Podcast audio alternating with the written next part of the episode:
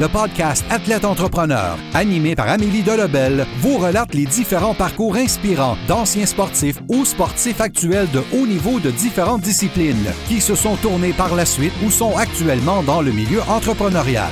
Des entrevues et reportages qui seront vous motiver à atteindre votre plein potentiel.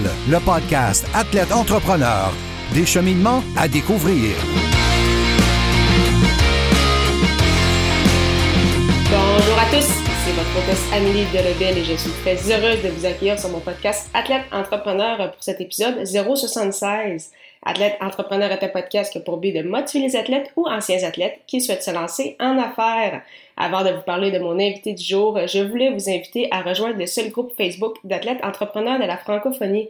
Pour ce faire, simplement aller au ameliedelebel.com baroblique groupe et répondre à trois petites questions. Au plaisir de vous accueillir.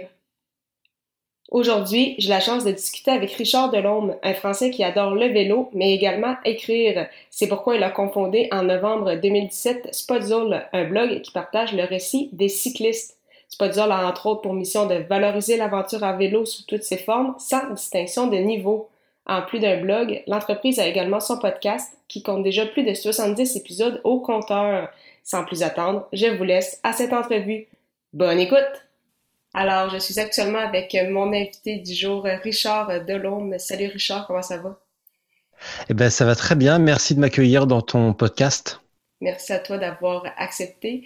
Euh, tout d'abord, première question, est-ce que tu pourrais nous expliquer un peu ton parcours euh, dans le monde du sport et particulièrement qu'est-ce qui t'a amené euh, dans le monde du cyclisme?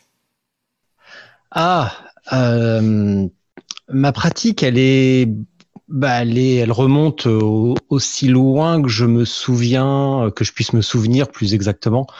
Euh, j'ai toujours plus ou moins fait du vélo.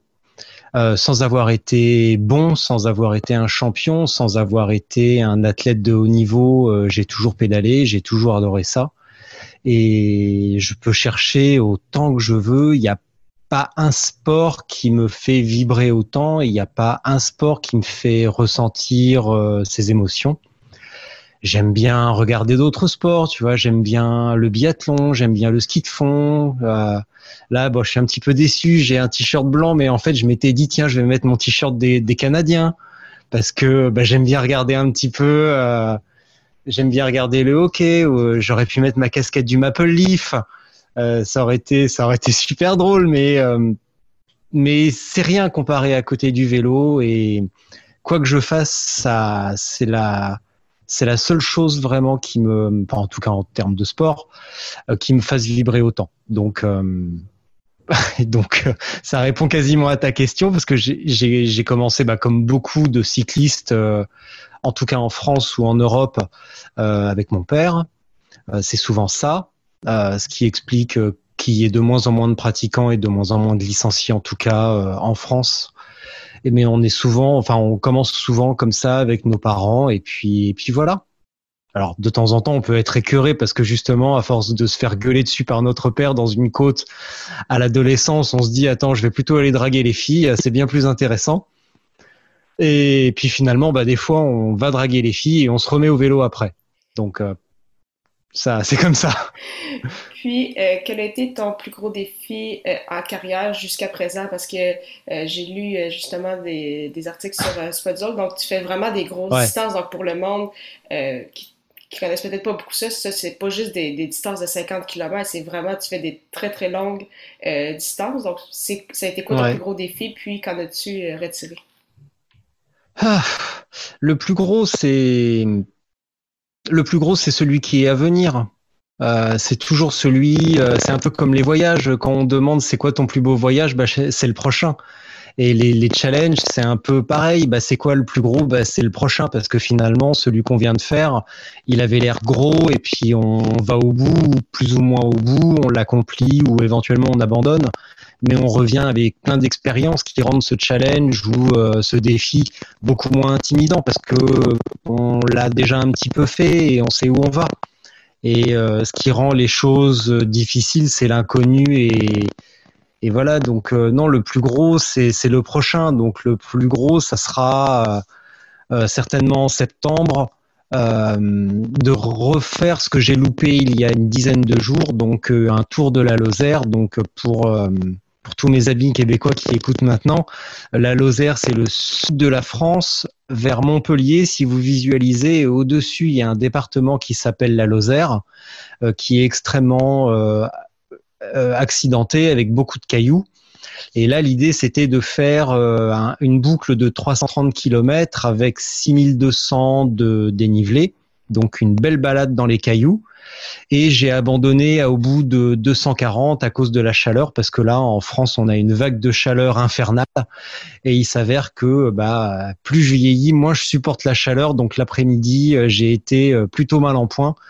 Et le soir euh, où il aurait il était trop tard pour attaquer la troisième boucle, la troisième partie dans de bonnes conditions, à la fois d'alimentation, d'hydratation et de sécurité même. Et je me suis dit, bah, c'est pas grave, c'est que du vélo. Hein. On parle de challenge, de trucs comme ça, mais c'est que du vélo, ça n'a aucune importance. Euh, je pourrais avoir accompli mon truc. Euh, j'arrêtais pas, ça arrête pas le Covid, ça arrête pas la guerre dans le monde, ça soigne personne. C'est que du vélo, donc peu importe. Donc je vais malgré tout, parce qu'on a tous notre petit orgueil, euh, recommencer en septembre ou à l'automne quand il fera beaucoup plus frais. Parce que malgré tout, je supporte bien plus le froid que la chaleur. Voilà.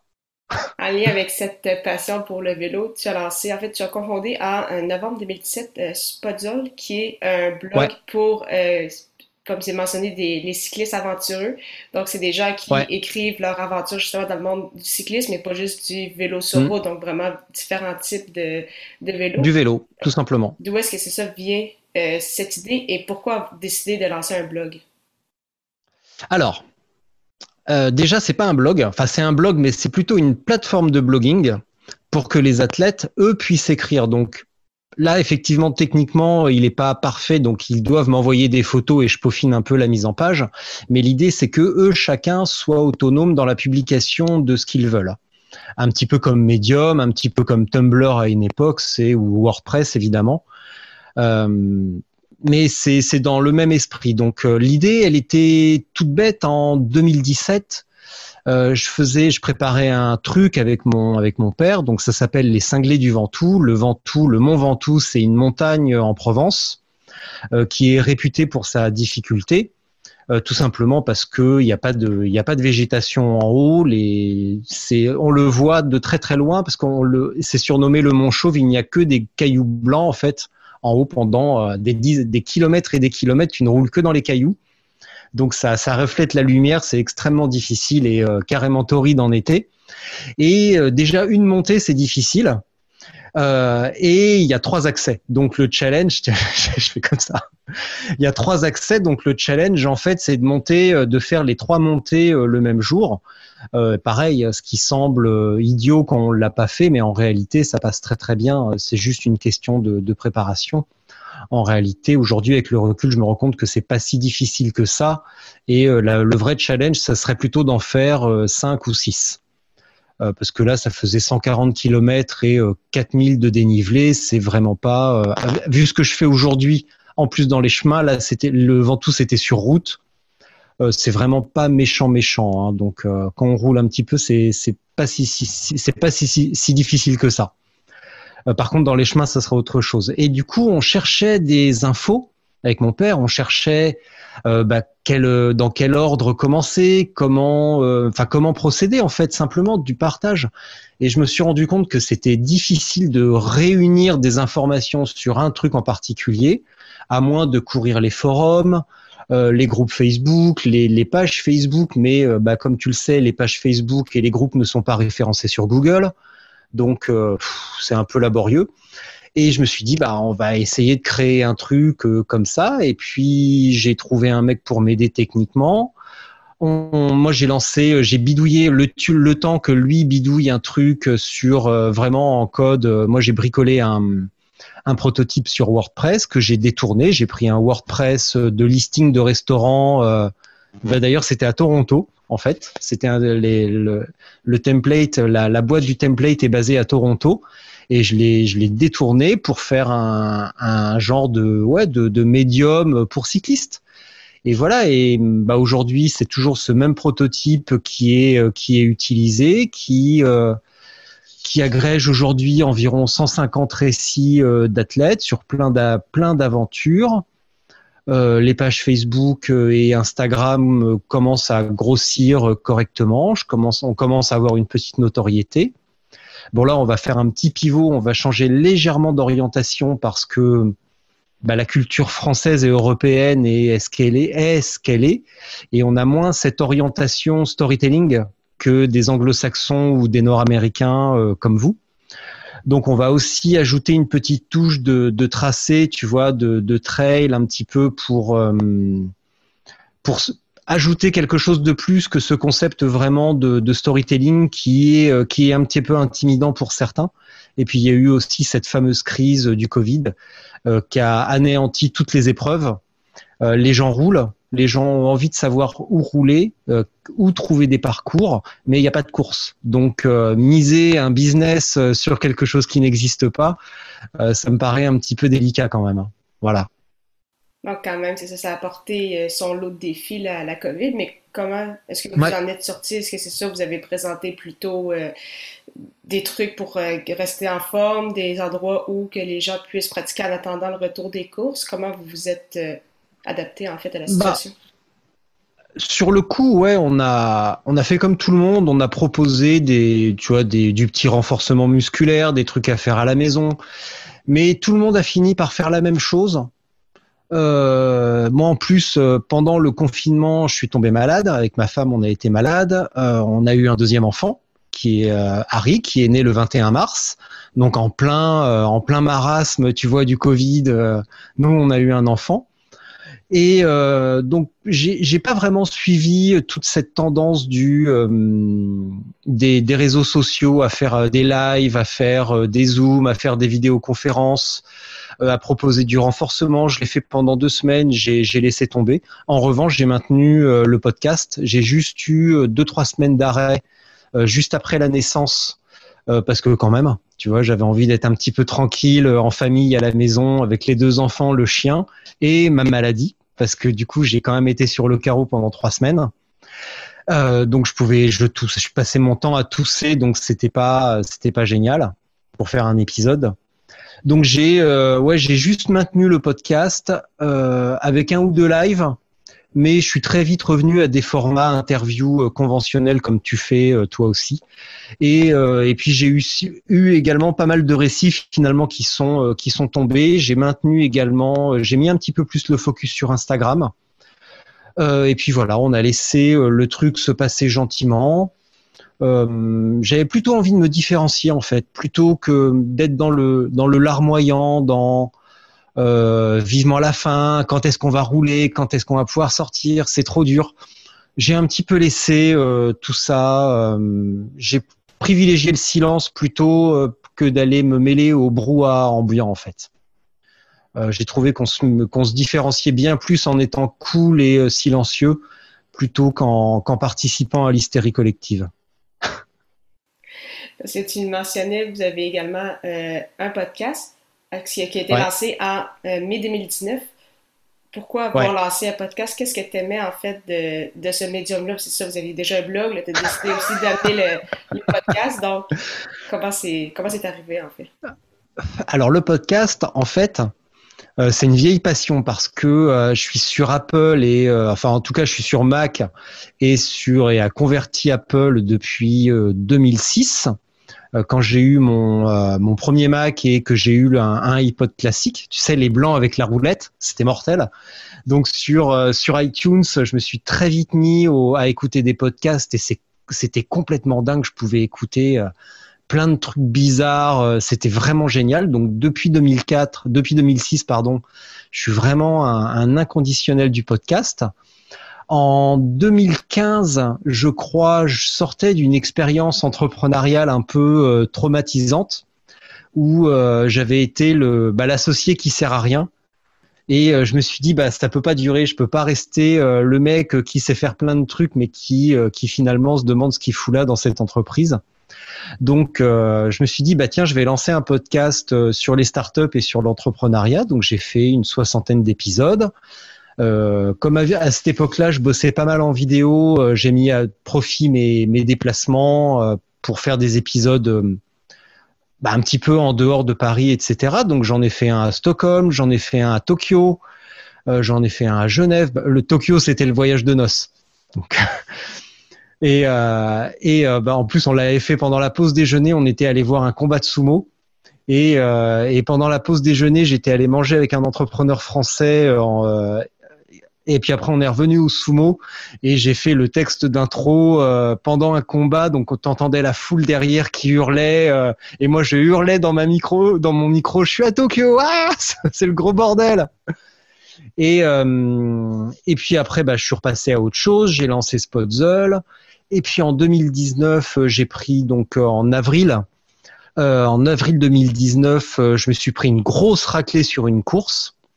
Euh, j'ai été contraint à l'abandon au bout de 8 heures seulement parce que j'étais là très très mal préparé par contre.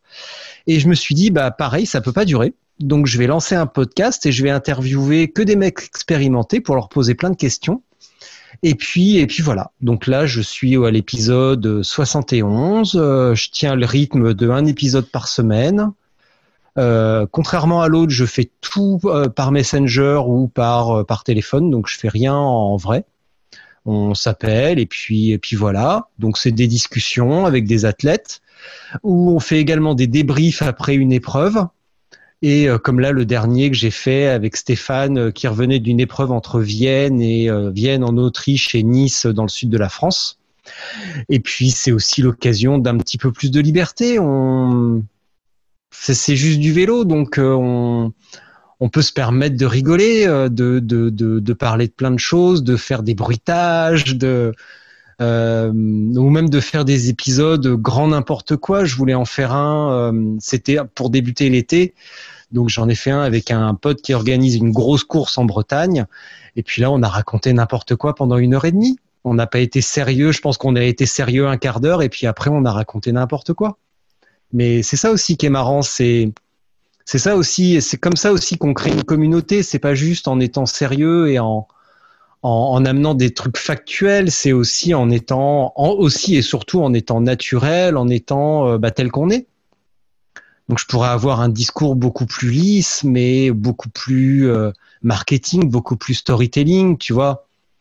Mais ça me correspondrait pas euh, parce que je suis pas comme ça dans la vraie vie. Donc si les gens me voient, m'entendent et que quand on se voit sur une épreuve, sur une course, ils découvrent bah, tel que je suis vraiment, ils vont se dire attends quand il est au micro il est sérieux il est tout normal. Et puis quand on le voit sur une course il fait n'importe quoi. C'est ça va pas. Donc euh, j'ai décidé de faire n'importe quoi tout le temps. Voilà tout est tout est dit. Euh, je t'entends parler beaucoup ça de, marketing, de storytelling, des médias sociaux. Est-ce que tu pourrais nous expliquer rapidement en fait quel est ton parcours professionnel? Parce que là on a entendu parler ça du côté euh, plus athlète, euh, l'importance du, du, vélo dans ta vie, mais au niveau professionnel, à quoi ressemble un peu ton parcours? Donc on va peut-être aussi là comprendre ben, l'importance du, du, podcast, la création de contenu, le blog. Donc je te laisse nous l'expliquer. Eh ben pareil, pareil, c'est du grand n'importe quoi.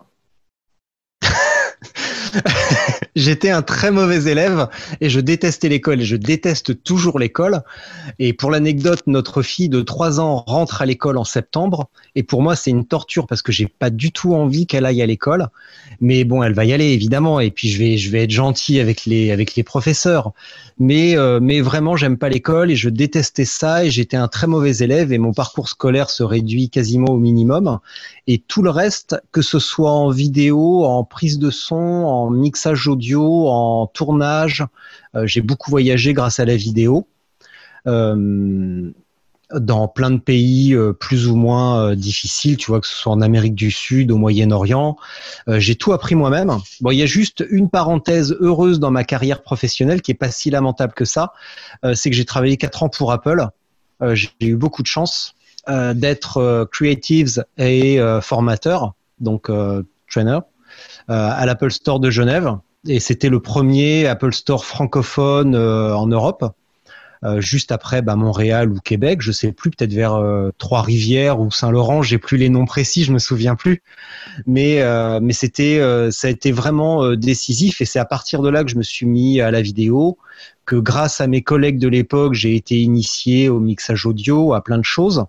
Et après, j'ai travaillé tout seul avec des tutoriaux, donc je suis un pur autodidacte. Pareil pour les, les, les réseaux sociaux, c'est vraiment Spotzel qui m'a qui m'a à cause et à grâce à Spotzel que euh, bah, je, sais faire ce que je sais faire maintenant, euh, que ce soit animation de communauté, vraiment comprendre et maîtriser le, les codes des réseaux sociaux, donc mettre des contenus, euh, mettre, créer des contenus intéressants et alléchants, appealing, si on pourrait dire en anglais. Euh, tout ce qui est, euh, bah, il faut peut-être pas le dire, mais n'empêche que tout le monde le fait, donc euh, il faut le, mentionner. Mais tout ce qui est automation et utilisation d'un bot, c'est c'est super difficile, c'est super délicat parce que bah, si on le règle mal, si on fait n'importe quoi, on se fait bloquer par Insta en 10 jours, 2 semaines. Donc c'est, ça demande beaucoup de travail et de, de, persévérance. Et puis même le reste, bloguer, monter un business pur Internet, euh, animer les réseaux sociaux, ça demande beaucoup de travail et beaucoup de, persévérance. Donc, euh, donc j'ai écouté hier en voiture en allant euh, en allant chercher ma fille, j'ai écouté ton dernier épisode avec la boxeuse et tu lui demandais qu'est-ce que le sport lui a appris et elle disait la persévérance, ne jamais abandonner. Et peut-être que le vélo enseigne ça ou le sport ou la musique parce que ce sont des activités qui demandent de la persévérance, mais je suis pas sûr que ça que ça soit décisif parce qu'il y a plein de gens qui font qui réussissent très bien qui n'ont jamais été sportifs ou musiciens et au contraire des gens sportifs ou musiciens ou autre chose qui ne réussiront jamais là-dedans. Et, euh, et puis moi je fais les deux et je suis pas complètement convaincu de, réussir non plus ou même d'échouer. Je suis plus ou, plus ou moins entre les deux. Et euh, en tout cas on est toujours plus ou moins à deux doigts d'échouer ou de réussir. C'est il y a, a jamais rien de définitif. Et, euh, et voilà. Du coup, pour te répondre à ta question, j'ai pas le moindre diplôme, mais euh, j'ai tout travaillé moi-même avec des tutoriaux, avec de l'expérience, avec des essais, avec beaucoup d'échecs, mais avec toujours l'envie de, de, se dire bon, je réessaye, peut-être qu'aujourd'hui c'est la bonne, et voilà. Et bah, généralement non, c'est pas la bonne, mais on y retourne parce que bah, on aime ça, et voilà. Et puis c'est un bon indicateur, tu vois. Si on n'aime pas ça, si on n'y retourne pas, c'est que finalement c'est peut-être pas fait pour nous, c'est peut-être pas la super idée qu'il nous faut. Mais si on y retourne euh, malgré tout, c'est qu'on tient un truc et c'est là qu'il faut s'accrocher parce que hum, si on n'a pas l'impression euh, qu'on nous arrache un rein ou que notre cœur se déchire quand on a la sensation de devoir abandonner ou qu'on est en train de le perdre, ben c'est qu'on l'aime. Ce truc-là, on l'aime pas tant que ça finalement. Et il faut avoir envie de pleurer quand on sent qu'on va abandonner. Et là, on sait qu'on l'aime, ce projet. on sait qu'on aime ce projet à ce moment-là. Mais merci beaucoup pour euh, les précisions. Un retour aussi sur, sur ton parcours atypique qui t'a amené quand même euh, jusqu'à aujourd'hui.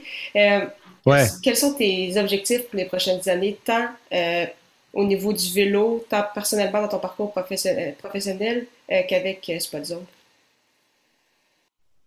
Eh, c'est pas facile comme question. Parce que tu, je pourrais dire un truc euh, conquérir le monde, mais c'est nul. euh, tu vois que, ça fonctionne, que, les gens soient heureux de ce qu'ils découvrent, amener quelque chose d'utile, parce que finalement je le fais un petit peu pour moi, mais je le fais surtout pour les gens, pour, euh, pour les amener sur un vélo. Euh, c'est si c'est que pour moi, pour euh, bon, c'est pas le cas, mais euh, mais pour gagner plein d'argent, ça sert à rien. ou alors gagner plein d'argent, il faut que ça serve à ma famille pour pour que mes enfants puissent aller dans des super écoles, qu'on puisse voyager, qui, qui, qui découvrent des choses et qu'ils deviennent de, de super êtres humains. Mais si c'est juste pour moi, pour continuer à faire du vélo comme un idiot, euh, ça sert à rien du tout. Donc euh, la seule chose qu'on puisse souhaiter quand on monte un business, c'est que ça serve aux gens qui l'utilisent et que ça serve à notre famille et à nos proches et que euh, et que ça soit pas juste un petit truc égoïste pour pour montrer sa tronche sur les réseaux sociaux, mais au contraire, on doit s'effacer devant bah, devant les utilisateurs et devant nos, nos proches pour bah, ceux à qui ça sert vraiment. Et voilà et et Richard, là-dedans, c'est euh, bah, si tout le monde est heureux là-dedans, je serais heureux aussi. Mais et puis je pourrais faire du vélo s'ils sont heureux. Mais s'ils sont malheureux et que les gens n'utilisent pas Spotzel, et bah ça sert à rien. Donc voilà, c'est le seul, la seule chose qui puisse me faire plaisir, c'est que les gens soient heureux, qu'ils y trouvent leur leur compte, qu'ils découvrent des choses et que, euh, que ça retombe un jour ou l'autre sur ma famille. Et voilà. Et sur mon chien. C'est parfait. Donc, euh, pour terminer l'entrevue, quelques petites questions euh, en rafale. Ma première question, c'est quelle est la chose la plus importante que le sport t'enseigne? J'ai déjà répondu. la chose la plus difficile que... Attends, c'est quoi ta question? La chose la plus importante que le sport t'a enseigné. Ou que le vélo t'a enseigné ah. dans, dans ce cas-ci? Euh, quand, Je peux pas répondre à ça. Parce que quand tu as des enfants, le vélo, le sport, tout ça, c'est rien du tout à côté de la joie et de ce qu'on apprend d'avoir des enfants. Euh, on peut dire tous les clichés sur le sport, sur la, pugnacité, la combativité. Ça m'a rendu plus fort, ça m'a rendu plus sûr de moi, ça m'a rendu je suis quelqu'un de meilleur parce que je fais du vélo. Non, euh, c'est des conneries. Euh, ce qui nous rend meilleur, c'est d'avoir des enfants et euh, je suis plus même depuis depuis depuis que j'ai que j'ai des enfants et le vélo n'y fait rien du tout. Au contraire, non, c'est ça, le, le, sport a beaucoup de bienfaits, mais ça n'a rien à voir avec les, les, effets du d'avoir des enfants. C'est que des ça a rien à voir ça a rien à voir parce que les enfants, on s'occupe tout le, business, le vélo, ils font s'en occuper tous les jours. Euh, mais on peut s'arrêter de temps en temps quand on en a marre, on peut changer d'idée. Mais quand tu as des enfants, c'est tous les jours, c'est du matin au soir et on peut pas en changer. Même si des fois on en a envie. Hier soir, on en avait envie. Euh, quel est ton plus beau souvenir sportif? Ah, euh, ah, l'Estrade Bianchi. Ça, c'est sûr et certain.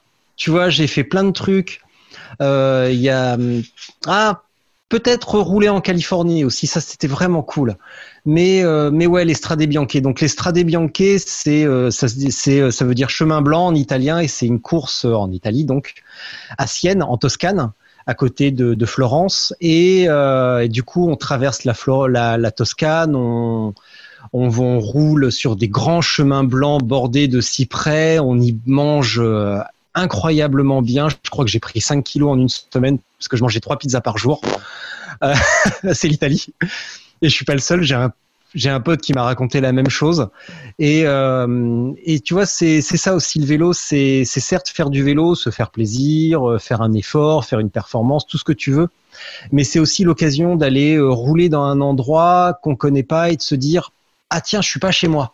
Les gens ne vivent pas comme moi, les gens ne vivent pas comme chez moi, ils parlent pas la même langue. Et j'ai une expression un peu bête, un peu vulgaire, mais euh, c'est de, revenir un petit peu moins con que on était en partant. Et de, revenir en se disant tiens j'ai appris un truc, j'ai vu comment les gens euh, vivent ailleurs. Et euh, bah ouais tiens incroyable, ils, ils, vivent pas comme moi, ils parlent pas comme moi et ils ont pas les mêmes points de vue sur les choses. Et c'est juste, bah ouais, de revenir un petit peu moins con qu'on était et, et voilà. Et la Californie, c'est pareil. Et tous les voyages hors vélo, c'était pareil. Mais ouais, en vélo, c'était vraiment l'Estrade Bianche. C'était, euh, j'en garde un super souvenir. C'est, même pas la performance, c'est, c'est le fait de, rouler ailleurs et de, de voir autre chose et de, de parler en italien, tu vois, d'apprendre un mot et de ramener un mot d'italien. Et, euh, voilà. C'est parfait. Ma dernière question, c'est euh, quel sera fait ton meilleur conseil pour un athlète, un ancien athlète ou n'importe qui d'autre?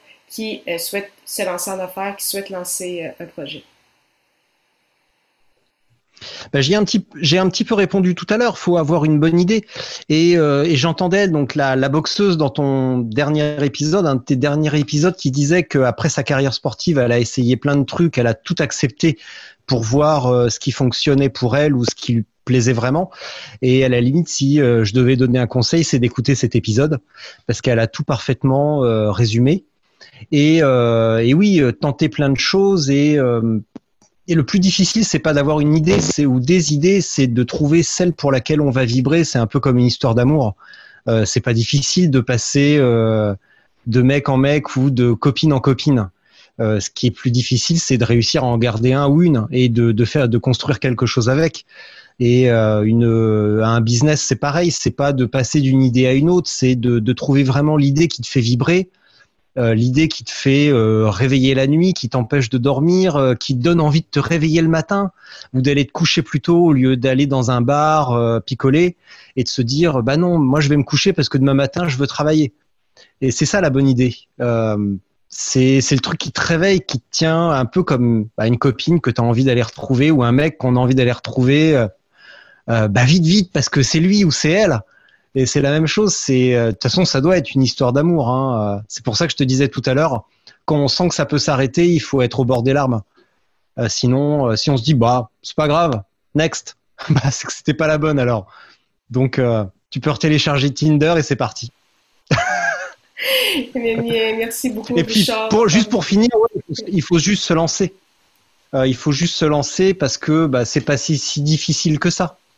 Euh, aujourd'hui, on est en 2020, on peut lancer plein de trucs, on peut lancer un blog, on peut lancer. Enfin, ça fait un peu Gary Vaynerchuk euh, du vélo de dire ça, mais euh, il a raison dans le sens où il ne fait que balancer des évidences.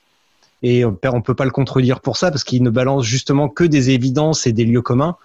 Euh, c'est, ça n'a jamais été aussi simple. Tu peux monter un WordPress, tu peux monter une page Facebook, un podcast, un Instagram. On a tous les outils pour monter un truc. On a c'est pas comme il y a 10 ou 15 ans où il fallait faire euh, prospecter. Aujourd'hui, tu montes, euh, tu as un produit, tu fais un Instagram avec des belles photos et puis voilà, c'est parti. Donc euh, ça a jamais été aussi simple et à la fois jamais aussi difficile parce qu'il n'y a jamais eu autant de monde qui veut faire ça et qui pense que c'est facile. Mais justement, c'est parce que beaucoup de monde pense que c'est facile que c'est vraiment facile. Parce que pour qui veut bosser, il y a vraiment moyen de s'en tirer. Eh bien, merci beaucoup pour ton temps, Richard. C'était vraiment très, très apprécié, très intéressant. Ben, merci à toi, Mélie. Euh, bonne chance. Et puis, euh, ben, quand je regarderai du hockey ou que je mettrai mon t-shirt des Canadiens, j'aurai toujours une pensée pour toi. Voilà. C'est parfait. Mais merci beaucoup. Bonne journée. Merci, à très bientôt. Merci beaucoup encore une fois à Richard Delhomme pour son temps et en souhaitant que vous ayez aimé ce 76e épisode officiel d'Athlète Entrepreneur. Pour écouter mes dernières entrevues, rendez-vous sur mon site internet au amnidelebel.com baroblique podcast. Si vous avez déjà un podcast ou vous souhaitez en lancer un, je vous recommande l'hébergeur Blueberry que j'utilise également. Pour obtenir un mois d'essai gratuit sur cette plateforme, simplement allez au amnidelebel.com baroblique Blueberry B-L-U-B-R-R-Y. Si vous avez des questions, contactez-moi comme toujours via mes médias sociaux. Je répondrai avec plaisir. Merci beaucoup encore une fois pour votre confiance et à la semaine prochaine pour une autre entrevue.